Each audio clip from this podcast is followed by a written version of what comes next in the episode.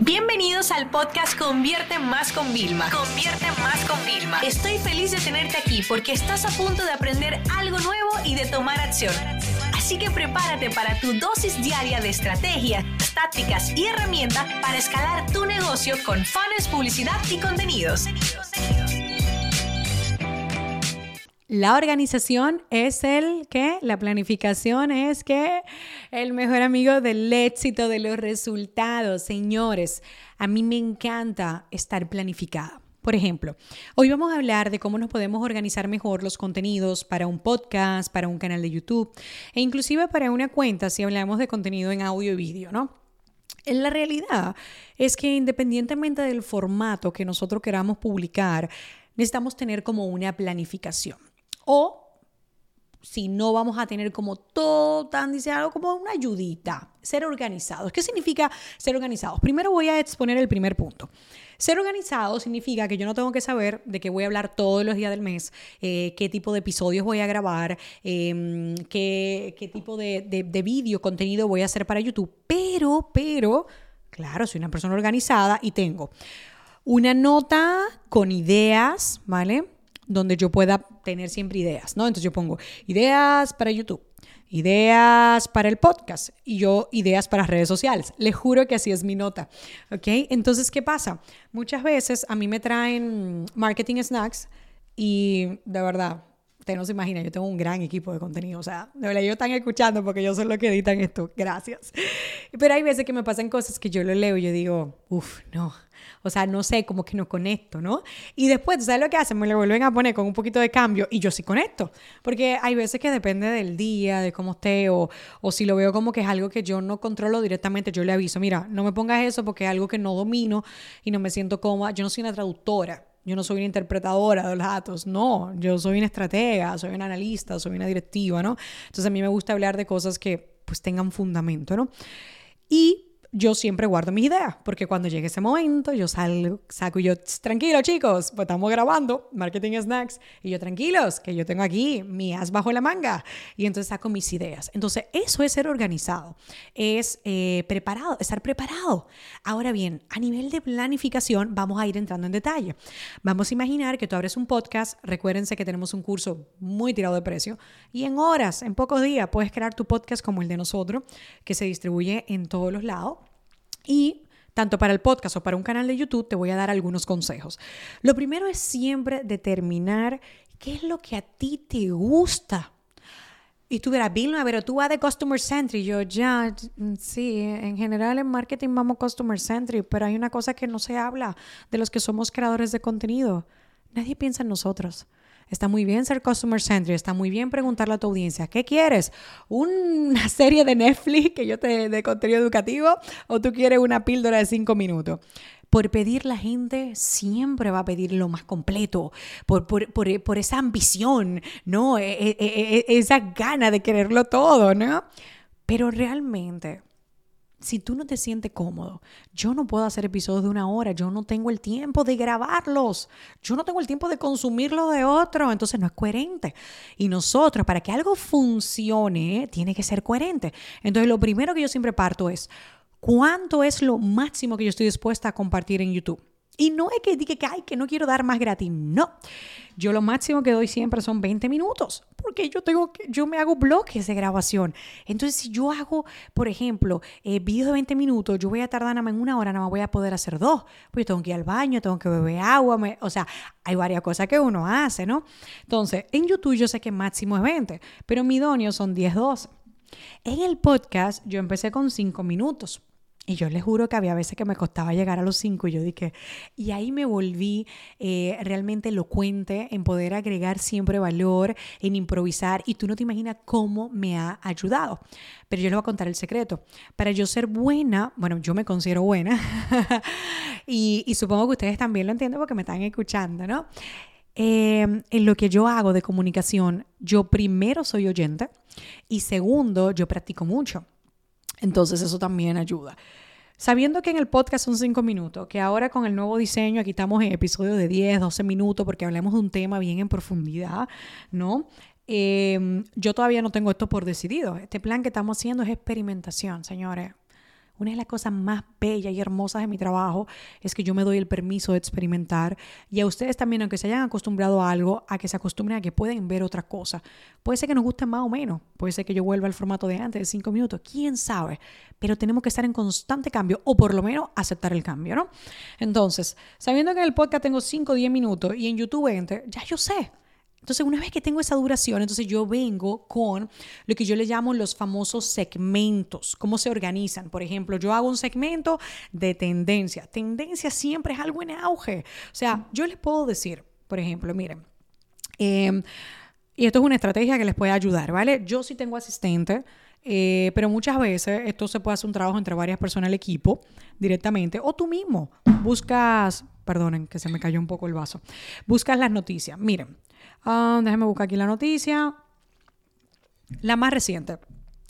Instagram revela que para creadores de contenido en el 2022 invertirá un billón de dólares en fondo. Noticia 1. Habrá una nueva modalidad de tiendas en Instagram para creadores de contenido. Noticia 3.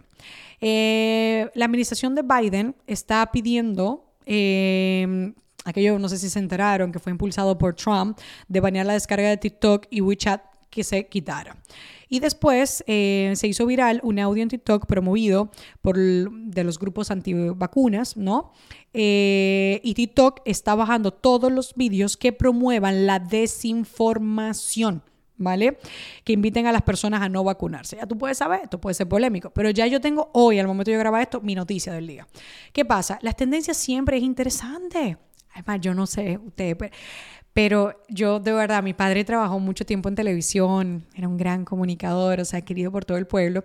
Y yo le digo a José, siempre tengo esta visión, y de verdad que lo he cotizado tres veces, pero José me lo tumba todas las veces, de tener una mesa como de noticiero y crear un noticiero donde yo pueda compartir estas noticias, pero con qué significa traducirlas, hacerlas palpables, hacerlas realmente emocionantes con estrategias acompañadas, ¿no? Entonces, por ejemplo, eso puede ser un segmento. Ahora bien, otra parte que nosotros podríamos hacer es eh, jugar con la metodología DM, de dividir y multiplicar, y entonces eh, crear un contenido original en el blog, ¿vale? Y apoyarnos de los videos de YouTube y los audios del podcast para enriquecer ese artículo, porque déjenme explicarle algo. La tendencia del consumo de información hace años, cuando los periódicos empezaron a salir en digital, se apoyaban de imágenes, imágenes de banco de imágenes. Ahora después le empezaron a meter gráficas o imágenes con mucho significado, donde una imagen habla más que mil palabras. Y nos acostumbramos a consumir contexto de imágenes. Pero es que ahora es multi todavía más, va más allá. Vemos en un solo artículo de un medio de comunicación, vemos embebido tweets, un contenido social, dinámico, ¿no? Vemos vídeos, vemos audios, vemos eh, fotografías, vemos infografías y vemos texto también. Entonces, claro, para tú alimentar tu podcast y tu canal de YouTube, podrías tener ese blog y luego enriquecer ese contenido, que eso te va a ayudar muchísimo con las búsquedas en Google, ¿no? Otra que a mí me encanta, otro segmento del que podemos partir, del que podemos generar un montón de contenido, es el tema de las dudas frecuentes de la comunidad, ¿no? Entonces, donde nosotros vamos respondiendo. El miércoles pasado eh, yo hice... Eh, bueno, depende de cuando tú escuches eso. Bueno, en uno de los episodios del podcast de los miércoles que yo hago entrevista, me ha tocado autoentrevistarme a mí, ¿ok? Y oigo, Oigan, ¿te acuerdas que una cosa es planificación? Planificación hubiera sido que José y yo, sin tanto viaje, yo lo hubiera podido entrevistar, pero no fuimos planificados. Pero yo estaba organizada porque yo tenía mi backup de dudas que yo no respondo y yo me pude hacer una autoentrevista. ¿Entiendes? Porque yo tenía un hueco literal, señores, de 20 minutos. Y yo dije, es que eso sale mañana, me veo grabándolo en la noche en la casa y no lo voy a hacer en la casa, lo quiero hacer aquí. Entonces, por eso la organización, ¿vale? A veces es igual de importante que la planificación. Entonces, ya sabes, la duda frecuente de la comunidad. Si tú todavía no tienes una comunidad grande, busca en Quora, busca en YouTube en los comentarios, busca en los reviews en Amazon, busca en los posts de redes sociales, qué preguntan las personas a tus competidores. Y sé tú ese medio, esa marca personal, esa marca comercial que da esas respuestas a la audiencia. Yo, señores, creé un blog de la nada y mientras algunos amigos, bloggers espectaculares y con una reacción, y miren señores, con yo una envidia, porque a mí siempre me ha costado mucho expresarme. Eh, el español fue mi segundo idioma para aprender a leer y escribir. O sea, mi primer idioma fue el italiano. Señores, entonces yo venía con lagunas. Bueno, Eh, eh, yo he sufrido mucho con eso también, ¿no? Y, y yo escribí un artículo y yo era como directo al punto, mira, si quieres hacer esto, ah, si quieres conseguir esto, haz esto. Y ellos hacían unas guías, yo decía, ¿cuántas horas? No, tuve ocho. Y yo dije, yo tuve cuatro y no le da ni por el 10% lo que tú hiciste. O sea, yo de verdad le tenía envidia, ¿sabes? Porque yo decía, yo no sé hacer eso y yo me frustraba. Pero sin embargo, yo con mi blog, ¿por qué crecí rápido? Porque ellos tenían que invertir ocho horas en cada uno muchas veces, lo cual no le permitía volumen. Pero yo, todas las preguntas que me hacían por correo, por Twitter y por Facebook, yo le escribía en el blog, porque decía, así le sirve a otro. O sea, y a mí también me ahorraba tiempo, ganábamos los dos. Y así creé un blog de un millón de visitas al mes. Entonces, es por eso es tan importante. Otra parte es el tema de una cosa son las preguntas concretas que te hacen la persona y otra son las sugerencias de la audiencia. Cuando yo hago un live me dicen, Vilma, sigue hablando del tema. Cuando yo publico un video, Vilma, profundiza el tema. Cuando yo hago algo, me pide, la audiencia me pide. O me dice, Vilma, eh, esto es precioso. Como ustedes me escuchan por el podcast, como también tengo el canal de YouTube, me dicen, Vilma, please, yo nunca te he escuchado hablando de este tema, yo lo he buscado y no lo encuentro, ¿puedes hablar de eso? Y yo le digo, mira, me encantaría, pero no sé, pero puedo traer a alguien, ¿no? O, dale, perfecto, lo apunto. ¿Y dónde lo apunto? En mi nota, YouTube, podcast y redes sociales, que eso también se lo pueden tomar.